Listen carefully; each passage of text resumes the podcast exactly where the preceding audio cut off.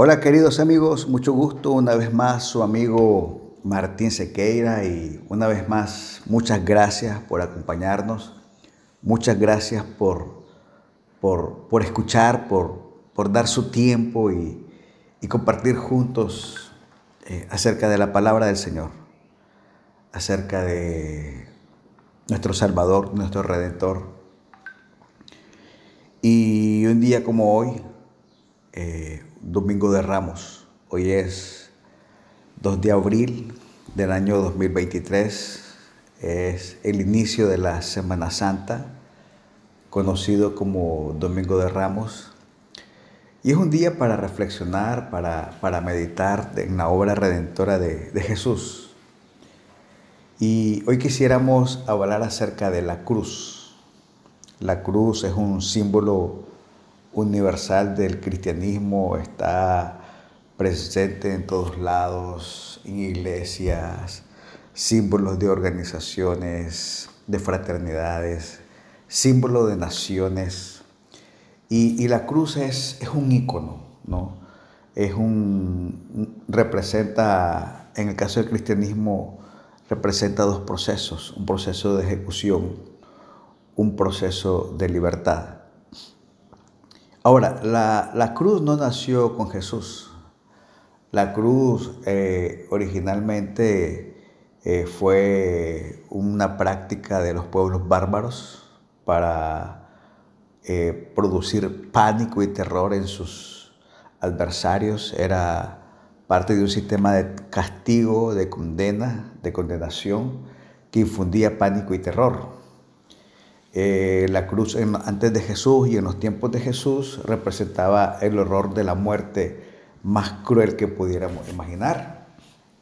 Y entonces en ese contexto, el apóstol Pablo se refiere en Filipenses qué significaba el sacrificio de Jesús. Porque para nosotros hoy la cruz es parte de a veces, muchas veces de un símbolo que decora una pared, que decora una fachada.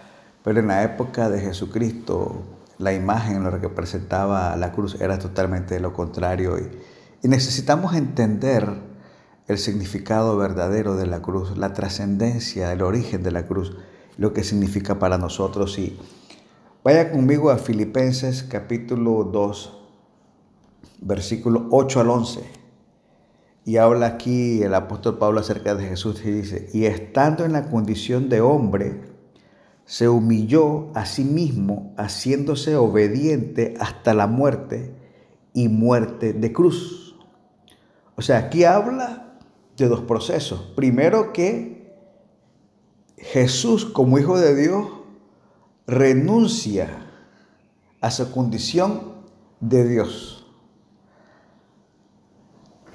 temporalmente renuncia a su condición de Dios, porque Jesús vivió en la tierra como hombre, era Dios, pero era 100% hombre, todo lo que vivió y sufrió y enfrentó, lo enfrentó como hombre. Él renuncia voluntariamente a sus privilegios de Dios, a sus poderes de Dios.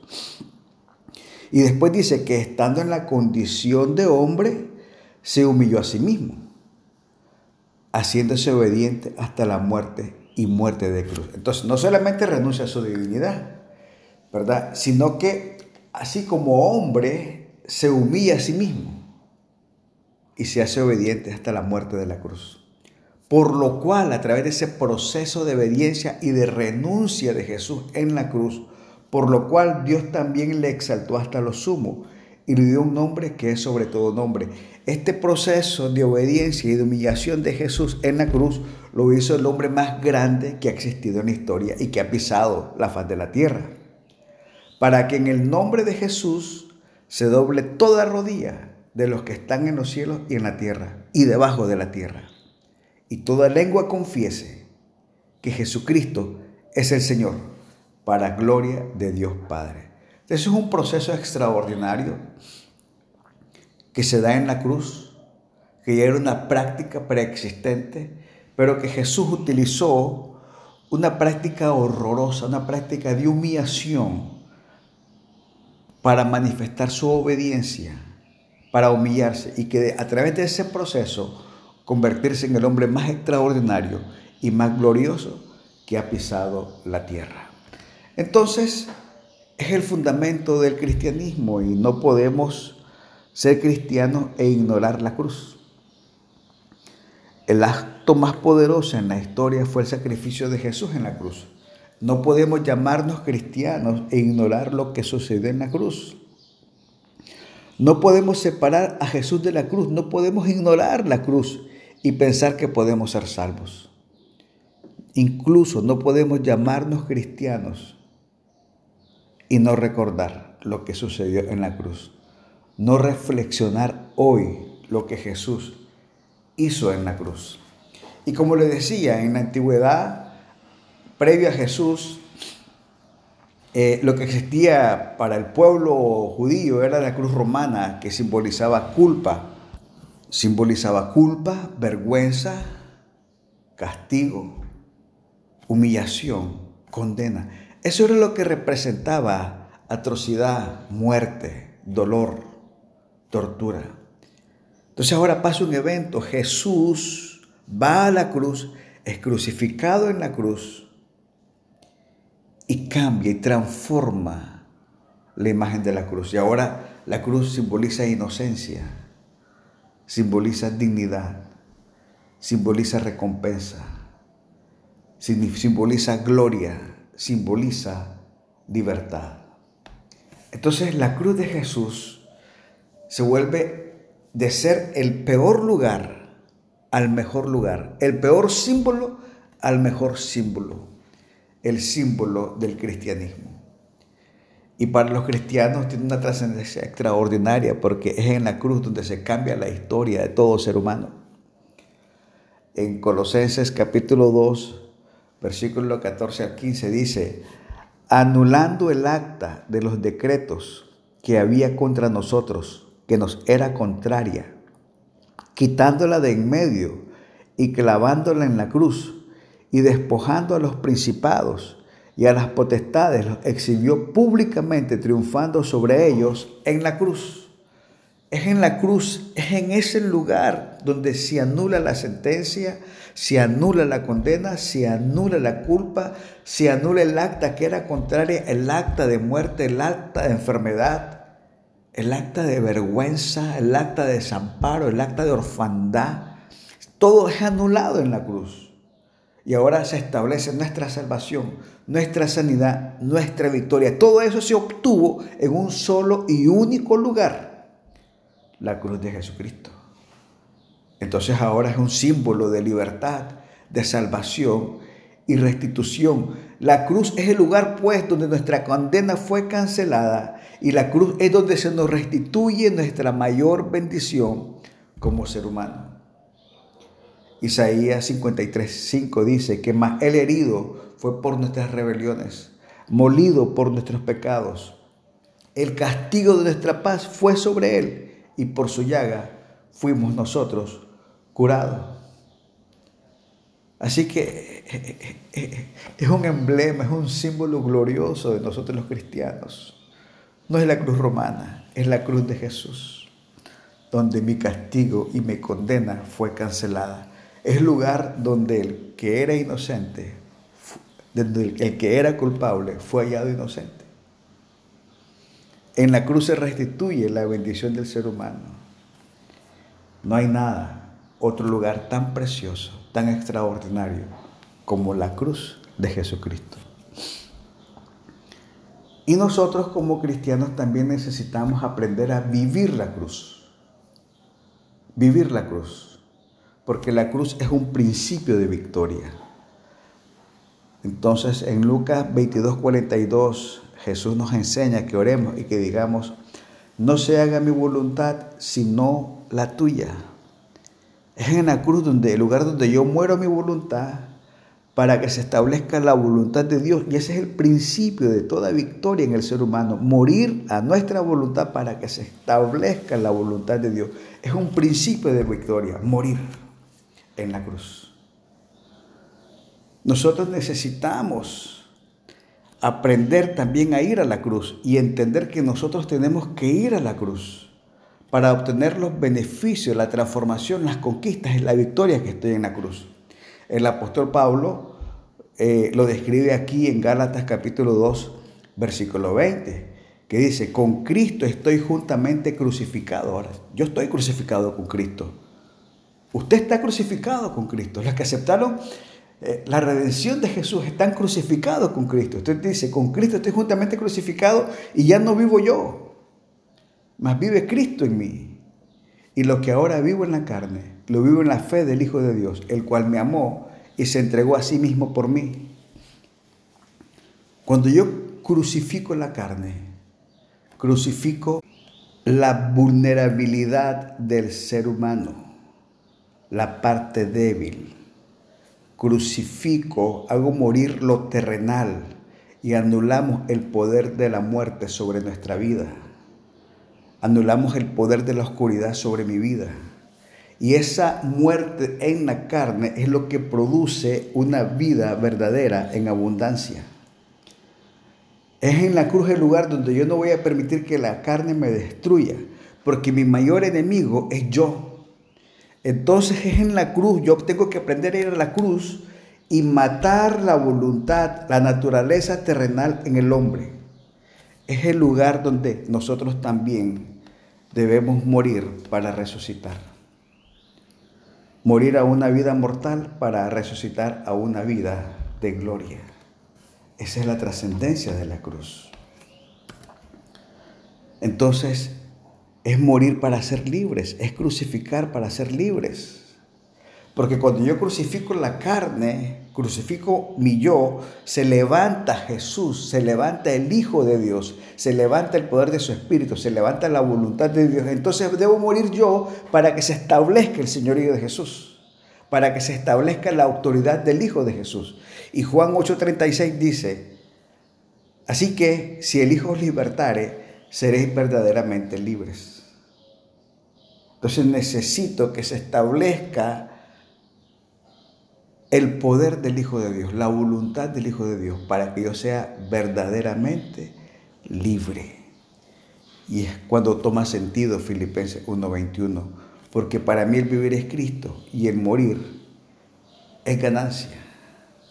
Y es que la mayor esclavitud es la corrupción de la carne y la verdadera libertad es la manifestación de los hijos de Dios. Y esta libertad está en Jesús y la pagó por nosotros en la cruz. Y cuando yo voy a la cruz y crucifico la carne, se establece la autoridad del Hijo de Dios y se establece la libertad que Jesús pagó por usted y por mí. Entonces necesitamos aprender a morir. Cuando morimos, lo podemos todo. Filipenses 4:13. Todo lo puedo en Cristo que me fortalece. Entonces, ¿por qué todo lo puede en Cristo? Porque yo ya no está, murió. Ahora es Cristo en mí. Ya no vivo yo, yo puedo por la operación de Cristo en mí. Entonces yo puedo por la operación de Cristo. Porque la operación de Martín, Martín es mi nombre, porque la operación de Martín está anulada y ahora lo que está activa, lo que está vigente, lo que está en operación es la operación de Jesucristo y por eso todo lo puedo en Cristo que me fortalece. Cuando morimos en la cruz, lo tenemos todo. Juan 3:35 dice, el Padre ama al Hijo y todas las cosas ha entregado en su mano. Cuando opera el Hijo, entonces el Padre entrega todas las cosas en mi mano. Todo lo que te hace falta será entregada en tu mano cuando la operación del Hijo en tu vida sea plena. Al Padre le agrada entregarle cosas a su Hijo cuando el Cristo gobierna en usted. En la cruz se anula la condenación que estaba sobre nosotros. Ahora ninguna condenación está vigente. Todas fueron canceladas, todas fueron anuladas. Romanos 8 dice así, ahora pues ninguna condenación hay para los que están en Cristo Jesús, los que no andan conforme a la carne, sino conforme al Espíritu, porque la ley del Espíritu de vida en Cristo Jesús me ha librado de la ley del pecado y de la muerte. Y si el Espíritu de aquel que levantó de los muertos a Jesús, mora en vosotros, el que levantó de los, de los muertos a Cristo Jesús, vivificará también vuestros cuerpos mortales por su Espíritu que mora en vosotros. Así que, hermanos, deudores somos, no a la carne, para que vivamos conforme a la carne. Porque si vivís conforme a la carne, moriréis. Mas si por el Espíritu hacéis morís, morir las obras de la carne, viviréis. Porque todos los que son guiados por el Espíritu de Dios, estos son hijos de Dios. El que no escatimó ni a su propio Hijo, sino que lo entregó por todos nosotros, ¿cómo no nos dará también con Él todas las cosas? Ninguna condenación hay para los que ahora están en Cristo Jesús. Es en la cruz donde se destruyó el poder del pecado. Es en la cruz donde se destruyó el poder de la condenación es la cruz donde se destruyó el poder de la muerte. Y la naturaleza del hombre solo puede ser transformada en la cruz. Solo en la cruz se desata el poder del perdón y el poder del amor. Solo en la cruz se desata el poder de la redención y te permite comenzar de nuevo. Solo en la cruz se puede obtener redención eterna para todos nosotros la cruz de Jesús. Así que mi oración es que ahora caminamos, vivamos con la cruz en nuestro corazón. Como dice el apóstol Pablo, con Cristo estoy juntamente crucificado y ya no vivo yo.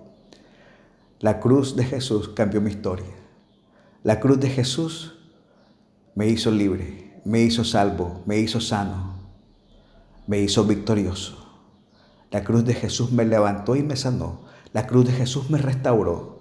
No puedo vivir un solo día, un solo segundo de mi vida ignorando la cruz de Jesús y el poder de amor que en ella se manifestó. Oremos. Gracias Padre por la cruz de Jesús. Gracias porque por la cruz soy redimido, soy salvo. En la cruz fue condenada y cancelada la sentencia que me era contraria. Y ahora podemos vivir en libertad, en salvación y en paz. Señor, que la cruz esté presente en cada corazón. Bendice a cada persona que nos está escuchando. Y que ahora, Señor, con un corazón sincero, con un corazón humilde, nos presentamos ante la cruz de Jesús. A los pies de la cruz de Jesús pedimos perdón por nuestros pecados. Reconocemos la obra de redentora de Jesús y reconocemos que la obra de Jesús en la cruz fue para mi salvación, para el perdón de mis pecados. Y ahora reconozco a Jesús como mi Salvador personal y como mi Rey. Gracias. Gracias por el sacrificio. Te alabamos y te bendecimos en este tiempo precioso. Gracias, Padre, en el nombre de Jesús. Amén y amén.